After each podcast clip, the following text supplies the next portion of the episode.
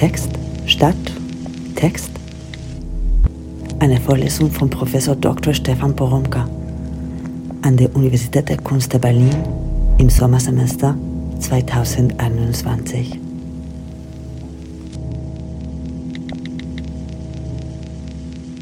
Im letzten Herbst ist ein ganz schöner Bildband erschienen, in dem eine Reihe von Stadtspaziergängen dokumentiert wird. Es sind Spaziergänge, die durch Berlin, also durch das nächtliche Berlin führen.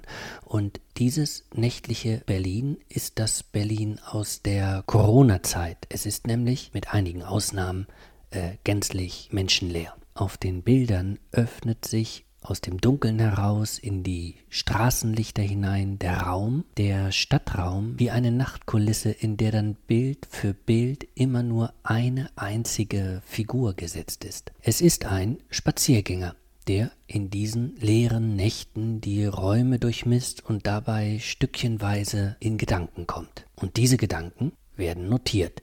Sie stehen als kleine Stücke unter den einzelnen Bildern, allerdings stehen sie da immer in Dialogform und so sieht man, hört man den Spaziergänger immer in einem kurzen, unaufgeregten Gespräch mit jemandem, wobei der Spaziergänger jedes Mal eher der Fragende und der Unwissende ist und der Gesprächspartner oder die Gesprächspartnerin eher eine Wissende und Weise.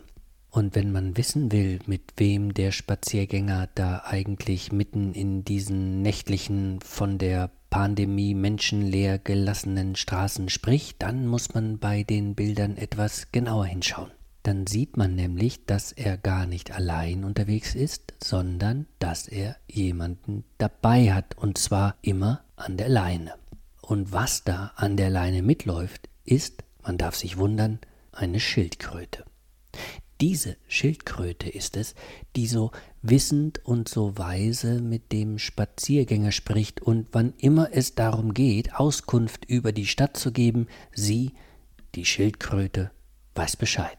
Schaut man sich diese Bilder aus der nächtlichen Pandemiestadt an, in deren Kulissen der Spaziergänger und die Schildkröte hineingesetzt sind, so bekommen die natürlich nochmal einen eigenartigen Dreh. Denn dann wird einem ja klar, dass die beiden da extremst langsam unterwegs sein müssen.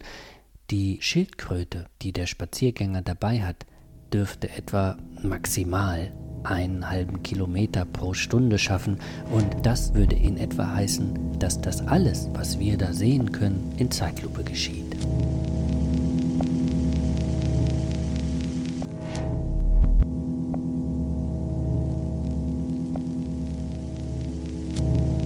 Um das mal eben aufzulösen, der Bildband, von dem ich gerade sprach, trägt den Titel Nacht, Wach, Berlin. Der Name der Schildkröte ist nicht überliefert, aber der Fotograf heißt Ingo van Aaren und der nächtliche Spaziergänger, der da auf den Bildern zu sehen ist und der auch die kleinen Dialoge zu den Bildern geschrieben hat, heißt David Wagner. David Wagner ist einer der ganz bekannten und wirklich ganz tollen Berliner Schriftsteller, die es sich hm, auch zur Aufgabe gemacht haben, als Beobachter, als Protokollanten, als Chronisten durch die Stadt zu gehen und dabei in Prosa-Miniaturen, in kleinen Porträts, in kurzen Reflexionen, in Snapshot-artigen Beschreibungen Auffälliges, Interessantes, Symptomatisches festzuhalten. Unbedingt zu empfehlen ist von ihm der Band Welche Farbe hat Berlin und gerade erschienen, also mit den allerneuesten Berlin-Bildern, die bis in die unmittelbare Gegenwart reichen, Verirren in Berlin. Das sind zwei Bücher, in denen Wagner eine ganze Reihe von Miniaturen versammelt, also Kurztexten, mit denen er vorführt, wie er die Stadt liest und wie er sie über seine Beobachtungen zu neuen, zu mm, zarten Bedeutungskomplexen ordnet, die den Lesenden immer wieder den Vorschlag machen, selbst ganz sachte aber auch ganz mh, hm, staunensbereit durch die Stadt zu gehen und dabei zu sehen und zu versuchen zu verstehen, wie diese Stadt gewoben ist und wo sich das Gewebe auf eigentümliche Weise verdichtet. Dass David Wagners Texte dabei so kurz sind, dass sie so klein sind und so zart, folgt einem ästhetischen, poetischen Programm.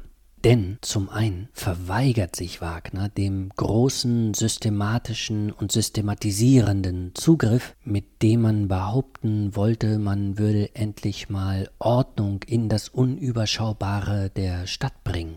David Wagner will kein zugreifender, kein bestimmender, kein definitiver, kein die Stadt festlegender Leser sein. David Wagner will ein Schreibender sein, der sich dem Kleinen, dem Plötzlichen, dem Zufälligen angleicht, der sich also auch ganz klein macht, um dann doch darin etwas Größeres und Bedeutsames zu entdecken.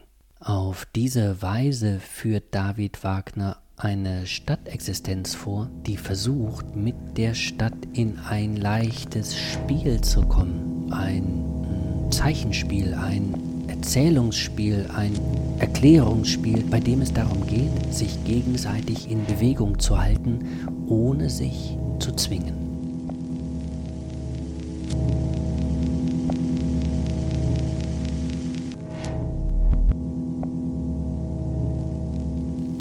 Besondere Auseinandersetzung mit der Stadt, dieses zarte am Kleinen und zufälligen orientierte Lesen der Stadt, bei dem David Wagner immer zugleich ein notierender, mitschreibender, übersetzender ist, der sich selbst wiederum mit zarter, kleiner, zufälliger Kunstfertigkeit in die Stadt einschreibt, also dass diese Auseinandersetzung mit der Stadt in die Tradition der Flanerie gehört, deren Akteur der Flaneur ist, darauf weist David Wagner mit seinen Bildern aus dem Nachtwachband auf ganz direkte Weise hin.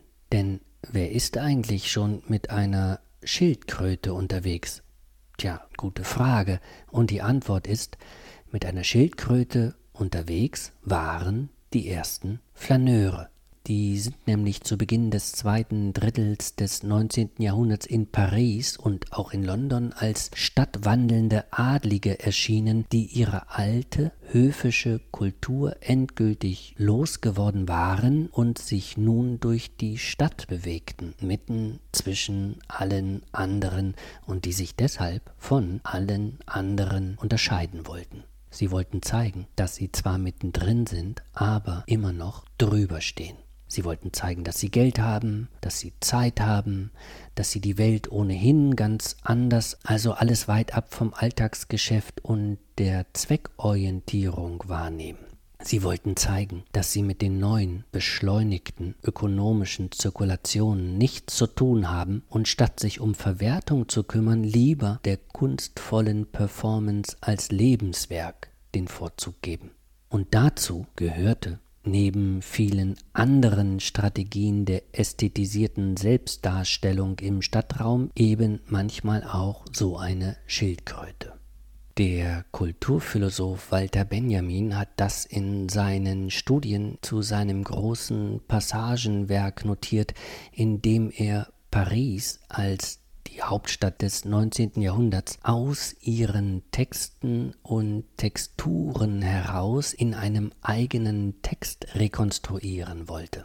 Um 1840 schreibt Benjamin in diesem Passagenwerk, um 1840 gehörte es vorübergehend zum guten Ton, Schildkröten in den Passagen spazieren zu führen, der Flaneur ließ sich gern sein Tempo von ihnen vorschreiben. Wäre es nach ihm gegangen, so hätte der Fortschritt diesen Pas, also diesen Tanzschritt, lernen müssen. Damit geht Walter Benjamin also über 180 Jahre zurück an den Anfang der Geschichte des Flanierens und zeigt uns den Flaneur als eine Figur, der mit der Schildkröte auf der Straße auftaucht und mit ihr eben nicht mehr als vielleicht einen halben Kilometer pro Stunde zurücklegen kann, um damit sozusagen eine Performance im öffentlichen Raum gegen den üblichen Stress und gegen die übliche Hektik vorzuführen. Zugleich zeigt der Flaneur, ich habe Zeit. Ich habe sogar sehr viel Zeit. Ich habe vielleicht ein Ziel, aber bis ich das erreiche, lohnt es sich nicht mehr, also habe ich eigentlich gar kein Ziel. Ich schlendere nur. Und weil ich so schildkrötenmäßig langsam schlendere, nehme ich die Stadt ganz anders wahr als ihr Hektiker und Stressmatiker. Ihr rauscht an der Stadt vorbei und ihr rauscht durch die Stadt hindurch, ich aber verlangsame den Schritt, verlangsame den Körper, verlangsame den Blick. Ich bin deshalb anders im Raum, ich sehe den Raum anders, ich lese den Raum anders und damit stellt sich darüber der Raum der Stadt anders her. Und genauso ein Flaneur mit genauso einer Schildkröte taucht nun wieder auf den Bildern von Nachtwach Berlin auf. Na klar, nicht zufällig also, und dass die Bilder so inszeniert wirken, ist damit natürlich auch kein Zufall. Dass es wie eine Performance inmitten einer Kulisse aussieht, erst recht nicht. Dass David Wagner mit der Schildkröte reflektiert, verstärkt da ja nur den Hinweis, den Walter Benjamin gegeben hat, es ist dieser extrem langsame tierische Begleiter, an dessen Wissen und Weisheit sich der Spaziergänger orientiert, um in der Stadt zurechtzukommen. Und naja, und was machen Ingo van Aaren, der Fotograf, und David Wagner, der Flaneur, da eigentlich, wenn sie die Bilder und die Texte zusammenfügen und dazu übrigens noch ins Buch eine Stadtkarte setzen, auf der alle einzelnen Fotopunkte äh, verzeichnet sind?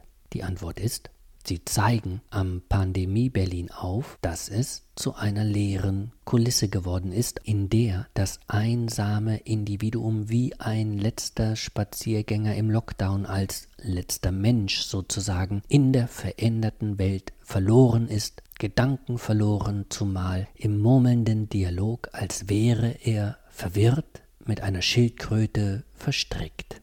Und die Stadt wird durch diese Verschiebung auf neue Weise lesbar gemacht.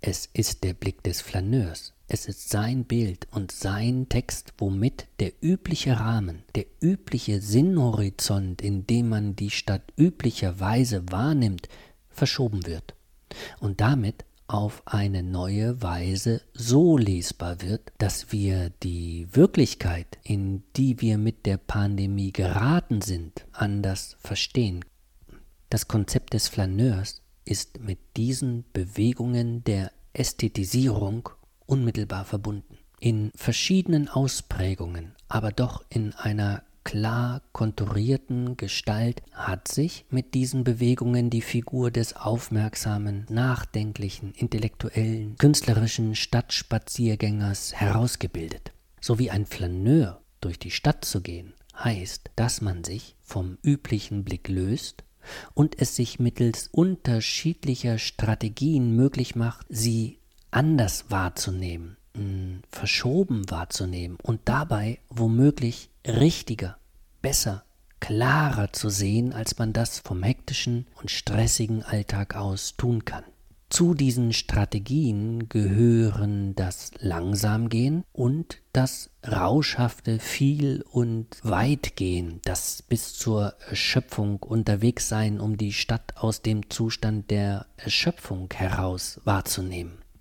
Zu diesen Strategien gehört auch das absichtliche Verirren, mit dem man die Ordnungsmuster des Kartentextes und die vorgeschriebenen Wegläufe und Blickrichtungen unterminiert. Zu diesen Strategien gehört auch die Fokussierung auf das Unscheinbare auf das Nebensächliche, auf das vermeintlich Uninteressante, Flüchtige, um auf diese Weise den eingeübten Blick geradezu unmöglich zu machen. Der Flaneur will nicht nur anders laufen, er will auch anders sehen und er will seine Eindrücke auch anders einsammeln.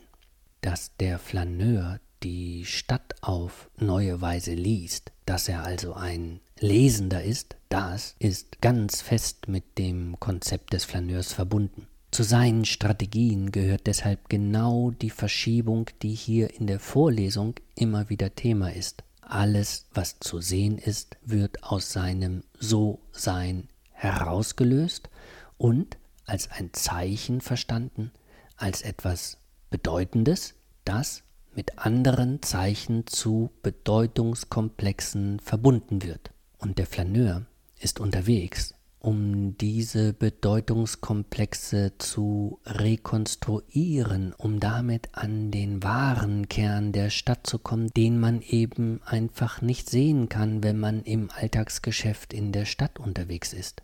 Und das heißt, diese Textualisierung der Stadt ganz aktiv voranzutreiben, also ein aktiver Lesender zu sein, einer, der zusammenfügt, was so noch nie gesehen wurde und damit natürlich zugleich auch ein Schreibender zu sein, ein sich Einschreibender zu sein, der seine Einschreibung aber ebenso versteht, dass sie der Stadt nicht etwas hinzufügt, sondern eben durch Verschiebung überhaupt erst etwas Besonderes sichtbar macht.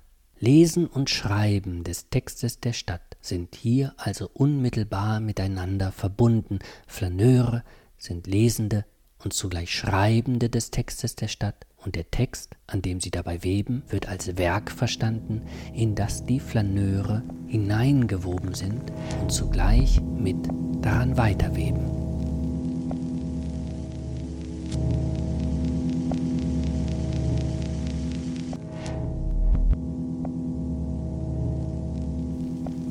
Diese Strategien des Flanierens sind Ihnen wahrscheinlich allen bekannt. Sie sind Ihnen wahrscheinlich sogar so gut bekannt, dass das, was daran so besonders sein soll, nun fast schon zur üblichen Alltagskultur gehört. Dass man durch die Stadt flanieren soll, naja, das kennen Sie, das hört man ja sogar schon, wenn touristische Aktivitäten empfohlen werden. Dass man dabei immer auch nach dem suchen soll, was noch nicht entdeckt ist. Auch das gehört ja längst zu den bekannten touristischen Werbeformeln. Dass man sich dabei auch abseits der üblichen Wege verlaufen soll, um die Stadt jenseits ihrer Vorfertigungen zu entdecken, auch das kennen Sie wahrscheinlich. Naja, und dass man dabei diese Verschiebungen vornehmen soll, dass man also dabei den üblichen Wahrnehmungsrahmen verlassen soll und die Stadt anders wahrnehmen soll und dabei über diese Wahrnehmung seinen Aufenthalt in der Stadt zu einem Werk macht, auch das wird jetzt nicht so neu für sie sein. Und tatsächlich hat man es beim Flaneurkonzept mit etwas so inflationär Erfolgreichem zu tun, dass es nun ausgerechnet von der widerständigen, der abweichenden, der auch subversiven, auch der kunstvollen Bewegung als ästhetischer, literarischer und intellektueller Bewegung einfach in den Mainstream gerutscht ist. Plattformen wie Instagram haben der flanierenden Bewegung, bei der man dauernd davon Auskunft gibt, wie man die Stadt auf eigene Weise liest, ja auch inflationär verbreitet und es vollends normalisiert. Und dem zugearbeitet wird längst von den Städten selbst. Die werden ja von Stadtplanerinnen, von Architektinnen, von EventmanagerInnen, von Stadtmarketing-ExpertInnen möglichst so ausgestaltet, dass sie sich den flanierenden LeserInnen und SchreiberInnen als aufnehmenden und postenden möglichst Instagrammable präsentieren. Der ästhetische Kapitalismus, wie der Kulturwissenschaftler Gernot Böhme die Gegenwartsformation etikettiert hat, dieser ästhetische Kapitalismus sorgt mit der Komplettästhetisierung und Durchinszenierung von allem und jedem dafür, dass alles immer schon fertig für die sozialen Medien aufbereitet ist. Diese Formel, die ich Ihnen hier immer wieder vortrage, nämlich dass man sich klar sein muss, dass die Städte einem das Lesen und Schreiben beibringen und dass man immer schon in den Text der Stadt hineingewoben ist und ihn mitschreibt und weiterschreibt, das bekommt natürlich aus dieser Perspektive auch ein bisschen was Gespenstisches, denn man könnte ja denken, dass wir spätestens im ästhetischen Kapitalismus alle gleichermaßen dazu verpflichtet sind, Flaneure in unseren großen Städten zu sein und ihren Text weiter zu schreiben, der für uns schon sendefertig vorgeschrieben ist.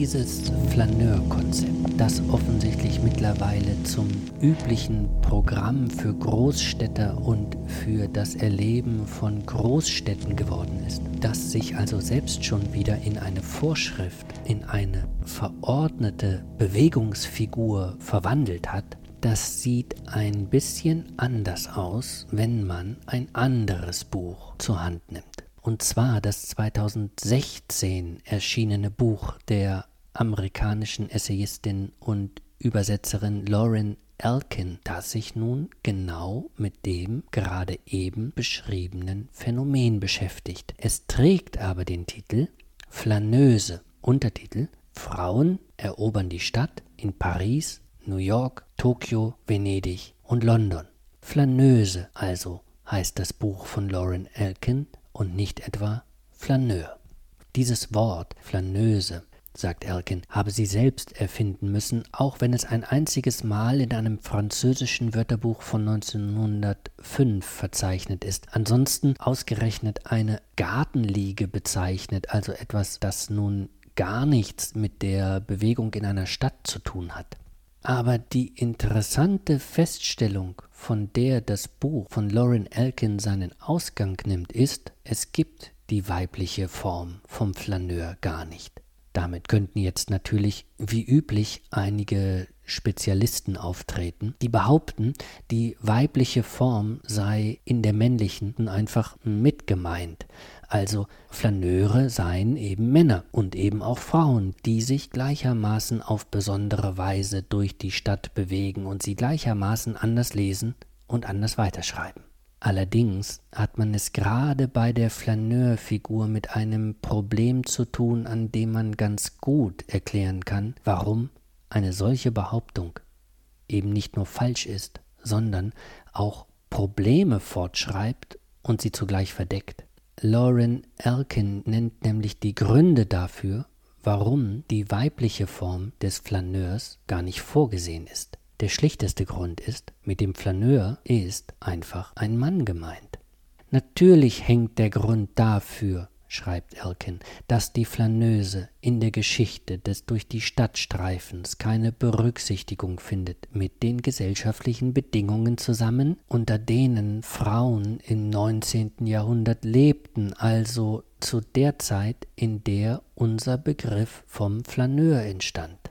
Und was das genau heißt, das weiß Elkin auch. Der öffentliche Stadtraum war nämlich als männlicher Raum definiert. Männer konnten sich selbstverständlich und ungehindert in diesem öffentlichen Raum bewegen. Frauen konnten es nicht. Liest man nach, wie Frauen im 19. Jahrhundert über sich selbst sprachen, schreibt Lauren Elkin, dann stellt sich tatsächlich heraus, dass bürgerliche Frauen in der Öffentlichkeit unentwegt Gefahr liefen, der eigenen Tugend und dem eigenen Ruf zu schaden, sich alleine in die Öffentlichkeit zu wagen, bedeutete Schimpf und Schande zu riskieren damit man sich mal eine Vorstellung davon machen kann, was das bedeutet, zitiert Elkin aus dem Tagebuch der Künstlerin Marie Bashkirtschew, die 1879 im Alter von 21 Jahren festgehalten hat. Ich sehne mich nach der Freiheit, alleine auszugehen, zu kommen und zu gehen, im Jardin des Tuileries auf einer Bank zu sitzen und ganz besonders in den Jardin de Luxembourg zu gehen, mir Schaufensterdekorationen anzusehen, in Kirchen und Museen zu gehen und am Abend durch die alten Straßen zu schlendern, das wünsche ich mir. Ohne diese Freiheit kann man kein großer Künstler werden. Mit anderen Worten, gerade das, was den Flaneur ausmacht, also mit einer anderen Performance im Stadtraum zu erscheinen und sie sich über einen selbstbewussten Zugriff auf andere Weise zu eigen zu machen, das ist Frauen durch das ganze 19. Jahrhundert hindurch gar nicht möglich. Interessant ist übrigens, dass Lauren Elkin davon spricht, dass es die bürgerlichen Frauen sind, die nicht allein in der Öffentlichkeit in Erscheinung treten sollten. Man fragt sich, was ist eigentlich mit den anderen? Und da ist die Antwort eindeutig. Frauen, die nicht dem Bürgertum zugezählt werden und doch allein im Stadtraum erscheinen, riskieren nicht nur Schimpf und Schande. Als öffentliche Frau werden bis ins 20. Jahrhundert hinein Frauen bezeichnet, die als Prostituierte arbeiten.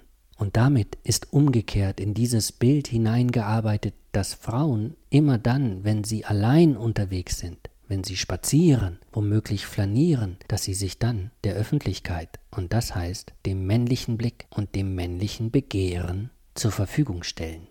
Weil das so ist, tauchen Frauen in den Texten der Flaneure ganz selbstverständlich immer wieder als Beobachtungsobjekte auf. Und die Ästhetik und Poetik der Flanerie, die darauf angelegt ist, sich das, was die Stadt bestimmt und ausmacht, zu eigen zu machen und sich anzuverwandeln, trifft damit auch die Frauen, und das nicht nur symbolisch oder metaphorisch, sondern ganz real. Das heißt, Frauen ist es nicht nur verboten, so wie die Männer durch die Stadt zu gehen und sie zu lesen, Frauen müssen, wenn sie es tun, immer damit rechnen, vom männlichen Blick in Objekte verwandelt und als Objekte behandelt zu werden und wo Frauen nicht mehr Objekt sein wollen und zum agierenden, zum offensiv blickenden, zum umgekehrt objektifizierenden Subjekt werden, da machen sie sofort Angst. In der Männerliteratur erscheinen solche Frauen dann nicht etwa als entspannte Flaneusen, sondern als femme fatale, als rücksichtslose, männerfressende, die Männer ihrer Begierde unterwerfenden Frauen oder aber zu bloßen Verführerinnen, die den Mann aus seinen bürgerlichen Sicherheitszonen herauslockt und ihm einem ungewissen Triebschicksal ausliefert ein Katalog zu einer Ausstellung, die sich 2004 im August Macke Haus in Bonn genau mit diesen eigenartigen Zuschreibungen in der Kunst beschäftigt hat und die nach den Möglichkeiten der Künstlerinnen gefragt hat, sich im öffentlichen Raum zu bewegen und am Text der Stadt mitzuschreiben, trägt den Titel Femme Flaneur, der nun schon nah an die bekannte Femme Fatale herangerückt ist. Und im Untertitel dieser Ausstellung heißt es dann tatsächlich Erkundungen zwischen Boulevard und Sperrbezirk, was sofort die direkte Verbindung zur Prostitution herstellt. Und als wäre das nicht schon genug, hat man als Coverbild für den Ausstellungskatalog ein Aquarell der Künstlerin Jeanne Mammen von 1926 gewählt, auf der eine Frau mit kurzen, zerwühlten Haaren zu sehen ist, rauchend in einem Negligé, das die Konturen ihres nackten Körpers darunter sehen lässt, die mit freien Schultern im Sessel sitzt, die Beine hochgewinkelt über die Armlehnen gelegt. Offensichtlich trägt sie den Rest eines Harlekin-Kostüms. Der Hut ist oben neckisch auf den Sesselrücken gesetzt, die Maske hängt wie ein Strumpfband am Bein und müde, aber dennoch spöttisch und fordernd schaut die Frau den Betrachter und die Betrachterin an dass hier ausgerechnet eine erotisch entspannt liegende, sich hingebende mit der Flaneuse identifiziert wird, zeigt nicht nur, wie eng die Zuschreibungen hier miteinander verwoben sind, das Cover zeigt auch, wie lange offensichtlich noch mit der Gültigkeit dieses Bildes gehandelt werden kann. Allerdings, das muss man dazu sagen, diese Ausstellung in Bonn von 2004, die unternimmt den Versuch, die Stadtbilder zusammenzustellen und zu zeigen, die Künstlerinnen in den ersten 30 Jahren des 20. Jahrhunderts entworfen haben. Und auch Lauren Elkin stellt in ihrem Buch über die Flaneuse einen Kanon von Texten von Schriftstellerinnen zusammen, einfach um daran zu erinnern, dass es sie trotz aller Schwierigkeiten eben doch gegeben hat, diese Flaneusen, die Femme Flaneur, und dass sie ganz eigene Werke geschaffen haben, die allerdings vom Kulturbetrieb so gut wie gar nicht zur Kenntnis genommen worden sind, und sie sehen, was das dann für eine doppelte Fatalität ist, also ein doppeltes Herausdrängen der Frau aus dem öffentlichen Bild, erst aus dem Bild der Stadt, dann aus dem Bild der Kultur. Diese Künstlerinnen in die Öffentlichkeit zu bringen, von diesen Künstlerinnen zu erzählen, diese Künstlerinnen für den Kanon zu retten, bedeutet damit einen doppelten Emanzipationsprozess, nämlich den einen Ordnungsblick aufzulösen und ein eigenes Bewusstsein für eine andere Lektüre der Stadt zu schaffen und für andere Versuche, sich in den Text der Stadt hineinzuweben. Also auch eine andere Kunst und Literatur und Stadtgeschichte zu schreiben.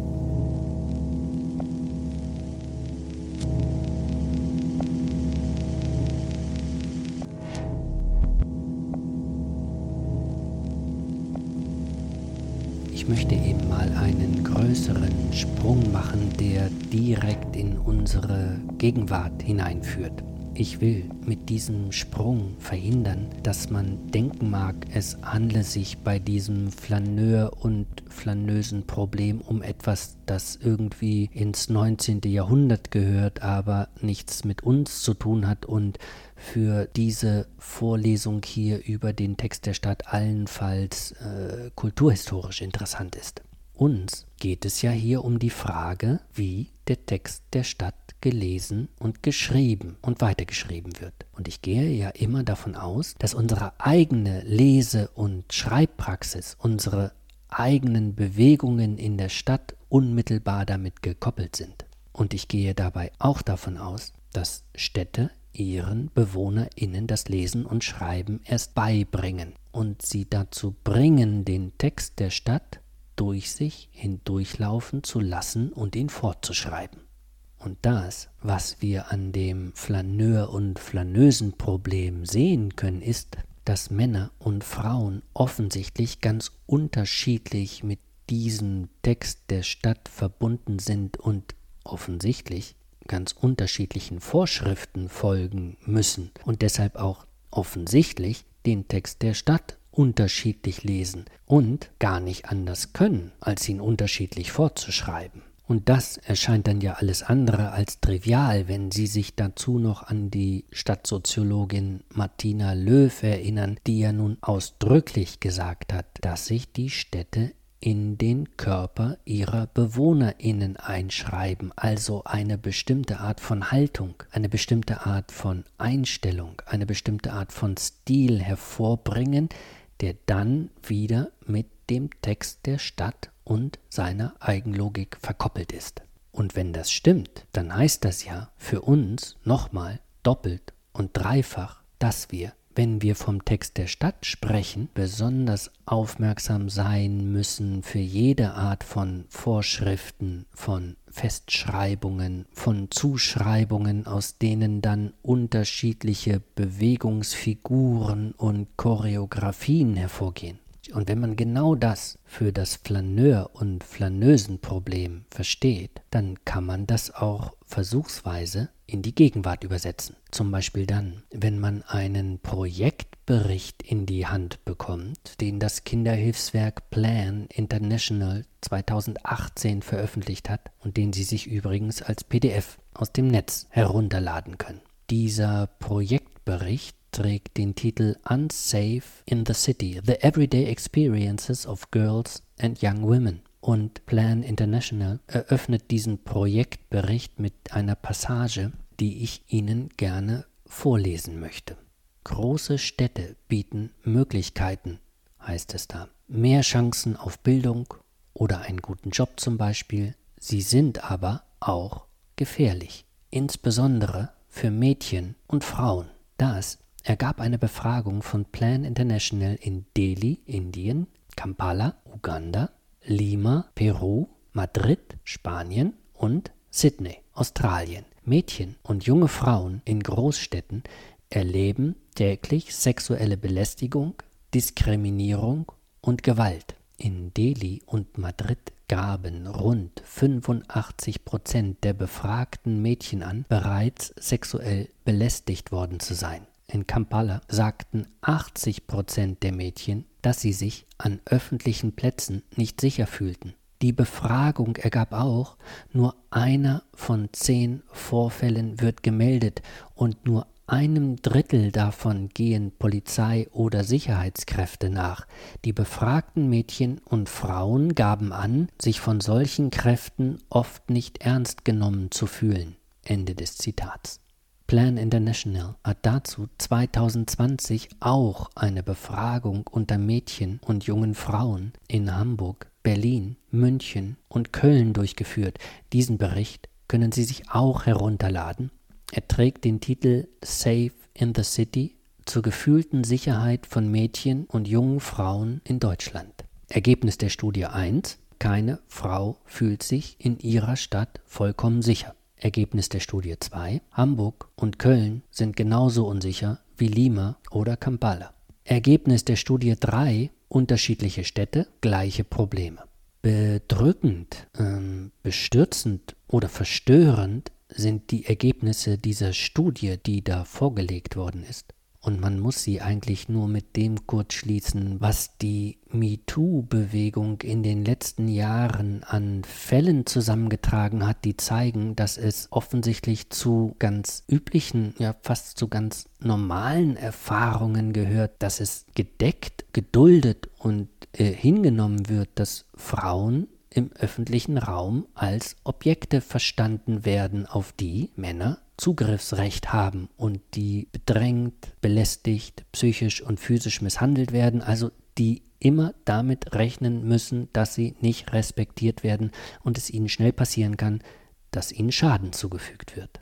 Also man muss diese Städtestudien nur mit diesen oft kleinen Erzählungen, Anekdoten, Erinnerungen, Fragmenten von Erfahrungen zusammentun, die im Umkreis von MeToo gesammelt werden, und man muss sich vielleicht dazu nur mal ein paar der vielen bei YouTube hochgeladenen Videos zu sogenannten und völlig falsch genannten Catcalling-Experimenten anschauen, in denen einfach nur dokumentiert wird, wie spazierengehende Frauen auf vollen Straßen und mitten am Tag belästigt werden, um sich im Hinblick auf das Thema dieser Vorlesung hier klarzumachen, sich frei und flanierend durch die Stadt zu bewegen, den Text der Stadt selbstbewusst zu interpretieren, ihn durch sich hindurchlaufen zu lassen und ihn umzuschreiben, das ist gar nicht für jeden eine Selbstverständlichkeit. Der Text der Stadt mag sich für den männlichen Flaneur auf eine bestimmte Weise ästhetisieren lassen. Der Text der Stadt wird aus der Perspektive von Mädchen und jungen Frauen aber offensichtlich ganz anders gelesen. Sie führen deshalb andere Bewegungen aus, die sie dann zu anderen Bewegungsfiguren entwickeln, aus denen dann andere Choreografien werden. Folgt man Martina Löw, heißt das, die Stadt schreibt sich anders in die Körper der Mädchen und der jungen Frauen ein und formt einen anderen Habitus. Und wie das geschieht, das kann man ahnen, wenn man sich die Stadtpläne anschaut, die Plan International ins Netz gestellt hat, auf denen Frauen eintragen können, wo sie sich eher sicher, eher gefährdet oder tatsächlich gefährdet fühlen oder wo sie bedroht oder verletzt worden sind. Und wenn Sie das Materialheft zu dieser Vorlesung aufschlagen, werden Sie einige dieser Ausschnitte dort dokumentiert finden.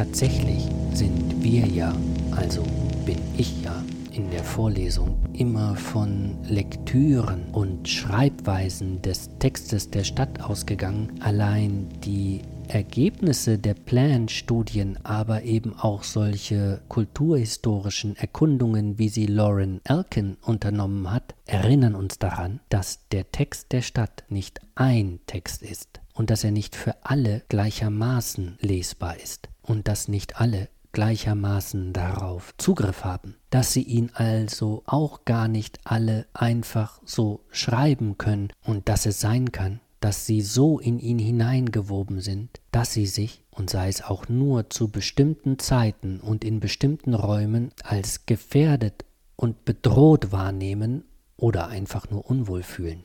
Damit aber erweist sich das Konzept des Flaneurs als mh, hm, tiefgehend problematisch. Das Bonmot der Spezialisten, in der männlichen Form sei eben die weibliche auch immer mit gemeint, verdeckt das alles. Dieses Bonmot versucht, den Ausschluss der Frauen unsichtbar zu machen. Mehr noch, es wird in diesem Bonmot sogar das Gegenteil behauptet. Es wird so getan, als sei Gleichbehandlung ja so selbstverständlich, dass man sie gar nicht besonders erwähnen müsse. Und in Wirklichkeit reicht das Problem tatsächlich tief in die Stadtstrukturen hinein und wenn ich immer wieder gesagt habe, dass Städte ihren BewohnerInnen das Lesen und Schreiben beibringen, wenn es also Vorschriften gibt, wie der Text der Stadt zu lesen und weiter zu schreiben sei, dann wird umso wichtiger, was ich ja in der Vorlesung immer so gerne wiederhole, dass wir uns nämlich an diese vorgeschriebenen, durch uns hindurchlaufenden Texte so anschließen müssen, dass wir dabei eine Praxis des Experimentierens etablieren, um den Text der Stadt und seine Wirkungen besser zu verstehen, um uns selbst im Text der Stadt besser zu verstehen und um uns Spielräume zu verschaffen, damit wir uns anders in den Text der Stadt einschreiben können. Und was könnte vor dem Hintergrund von dem, was ich Ihnen heute erzählt habe, damit gemeint sein? Da bieten sich ganz konkrete, sehr konkrete Möglichkeiten an. Na klar, von einer ganz konkreten Lese- und Schreibpraxis für den Text der Stadt, die versucht, sich durch die Textur hindurch weiterzuweben, habe ich Ihnen heute berichtet. Es ist nämlich die Befragung der Mädchen und der jungen Frauen. Es ist das Hinhören, das Zuhören, das Aufnehmen der Stimmen, das Lautwerden lassen der Stimmen, das Aufzeichnen der Erinnerungen, der Anekdoten und Erzählungen und das Eintragen in interaktive Karten, die sichtbar machen, wie der Text der Stadt derzeit gelesen wird. Das, genau das, was in diesem Projekt gemacht wird, heißt, den Text der Stadt zu lesen. Und genau das heißt, den Text der Stadt weiterzuschreiben. Und na klar, auch das kann man machen. Im Rahmen von Plan International hat man Programme für sogenannte Safety Walks entwickelt, bei denen Projektteilnehmerinnen durch die Straßen gehen und schriftlich sowie mit Kameras die Gefahrenpunkte in ihren Stadtvierteln festhalten und anschließend Karten erstellen, auf denen sie Orte markieren, die potenziell gefährlich für Mädchen und junge Frauen sind. Und klar, dazu gehören auch Aufklärungskampagnen gegen sexuelle Belästigungen in öffentlichen Verkehrsmitteln. Und dazu gehören auch Umschreibungen und Weiterschreibungen, die zu Sensibilisierungen aller führen, die sich im Stadtraum bewegen. Dazu gehört dann natürlich auch, den öffentlichen Stadtraum selbst sicherer zu machen und das heißt ja nicht zuletzt, Verhaltensweisen auszubilden, die sich aus den geltenden, üblichen Verhaltensweisen herausdrehen. Und das heißt dann Bewegungsfiguren entwickeln, die sich aus den üblichen Bewegungsfiguren herausdrehen, um andere Choreografien auszuprobieren, was dann vor allem in Richtung der männlichen Lesenden und Schreibenden und hier Zuhörenden bedeutet, auch die Textur der eigenen Verhaltensweisen lesen zu können und zu versuchen, sich anders in sie einzuschreiben und nicht bloß das zu wiederholen, was durch einen schon hindurchgeschrieben ist.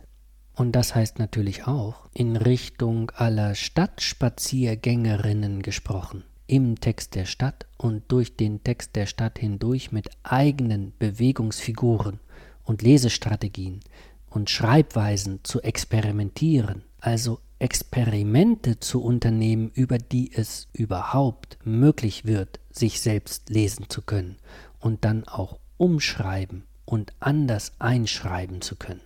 2019 ist im Berliner Verbrecherverlag ein Buch erschienen, das ich Ihnen sehr gern empfehlen möchte. Özlem Özgül Dündar, Mia Göring, Ronja Ottmann und Lea Sauer haben es herausgegeben. Flexen heißt es, L-F-E-X-E-N, und dem Untertitel Flaneusen schreiben Städte.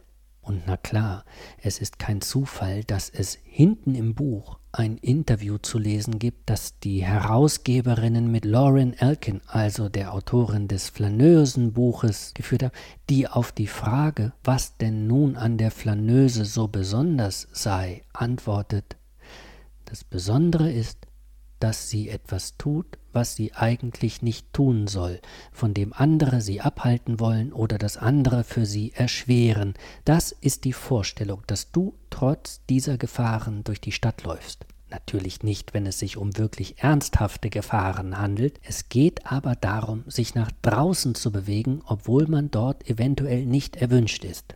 Und in dem Sammelband der Flexen heißt, findet man dementsprechend Texte von Gegenwartsautorinnen, die genau das versuchen, einen Blick auf die Stadt und auf sich selbst in dieser Stadt zu entwickeln, der so vielleicht erstmal gar nicht erwünscht ist, den man vielleicht selbst auf sich so noch gar nicht geworfen hat, weil man glaubt, dass es nicht erwünscht ist, sich selbst so zu verstehen.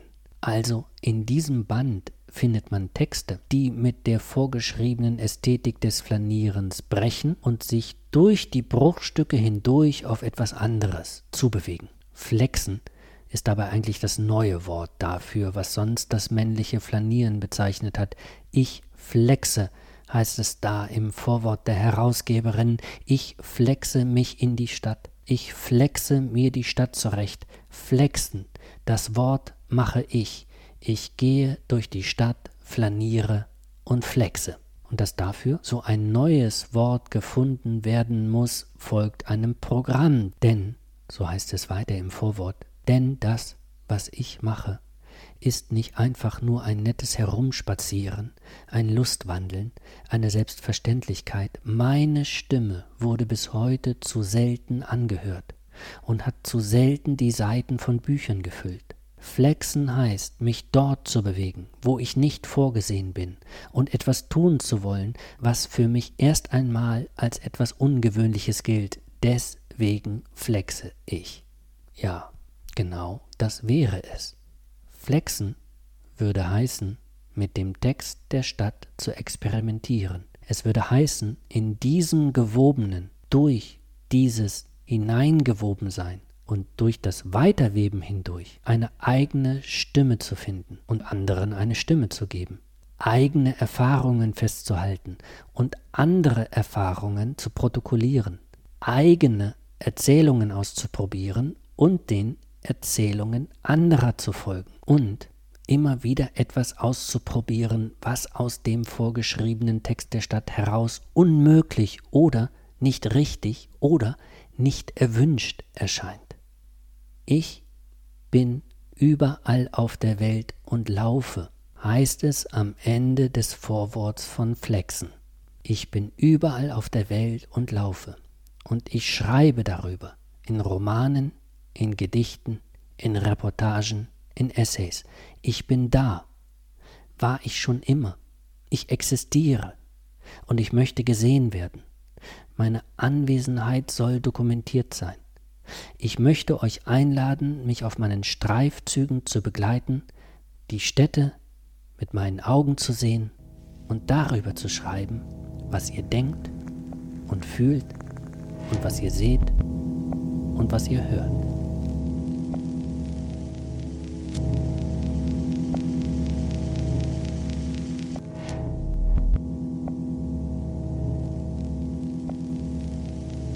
Vielleicht mögen Sie ja mal Auch wenn das heute schon so eine außerordentlich lange Vorlesungsfolge war, vielleicht mögen Sie ja mal das Vorwort zum Flexen, Flanösen, Schreiben, Städteband anschauen, von dem ich gerade eben noch gesprochen habe. Dieses Vorwort finden Sie im Materialheft, das Sie sich aus dem Netz herunterladen können. Äh, Sie wissen ja, entweder Sie finden den Link dazu in der Mail, die Sie zu dieser Vorlesung bekommen haben, oder Sie schauen mal auf meiner Soundcloud-Seite unter diesem Audio hier nach. Auch da gibt es nämlich einen Link. Äh, dieses Vorwort zum Flexenband aus dem Verbrecherverlag ist wie ein kleines Manifest formuliert. Es hat einen, naja, kraftvollen, einen kämpferischen Sound und wenn Sie es lesen, dann werden Sie sehen, dass das ein aktivierender Text ist. Ein Text, der zum Weiterlesen der Stadt und zum Weiterschreiben der Stadt anregen soll und der auch dazu anregen will, Projekte in Gang zu setzen, in denen anderen die Möglichkeit gegeben wird, auf experimentelle Weise mit dem Text der Stadt in Berührung zu kommen und sich dabei klarzumachen, dass man sich die Spielräume für die eigenen Bewegungen erarbeiten muss. Übrigens sehen Sie dann auch, dass die Herausgeberinnen ein Sternchen hinter die Flaneusen gesetzt haben. Flaneusen kleines Sternchen oben, schreiben Städte, heißt es nämlich. Und damit sind dann alle gemeint, die sich als Frauen definieren. Es sind aber auch, wie die Herausgeberinnen schreiben, People of Color und queere Menschen gemeint. Und wenn Sie das Nachwort gelesen haben, dann wäre die Frage an Sie, fällt Ihnen ein bereits etabliertes Projekt ein, das ähnlich wie das Flexen-Projekt funktioniert oder das auch so wie das von Plan International angelegt ist und bei dem es auch darum geht, den Text der Stadt anders zu lesen und durch eine andere Lektüre hindurch anders zu schreiben?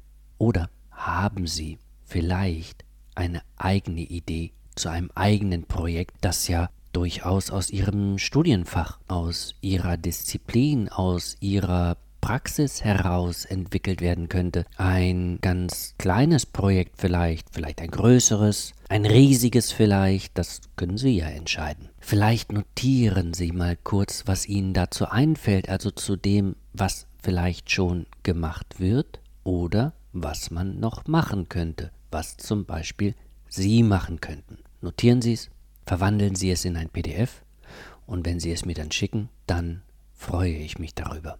Und ich freue mich sowieso, dass Sie immer noch, obwohl das Semester so weit fortgeschritten ist, mit dabei sind und sende Ihnen herzliche Grüße. Text, Stadt, Text. Eine Vorlesung von Professor Dr. Stefan Poromka an der Universität der Kunst der Berlin im Sommersemester 2021.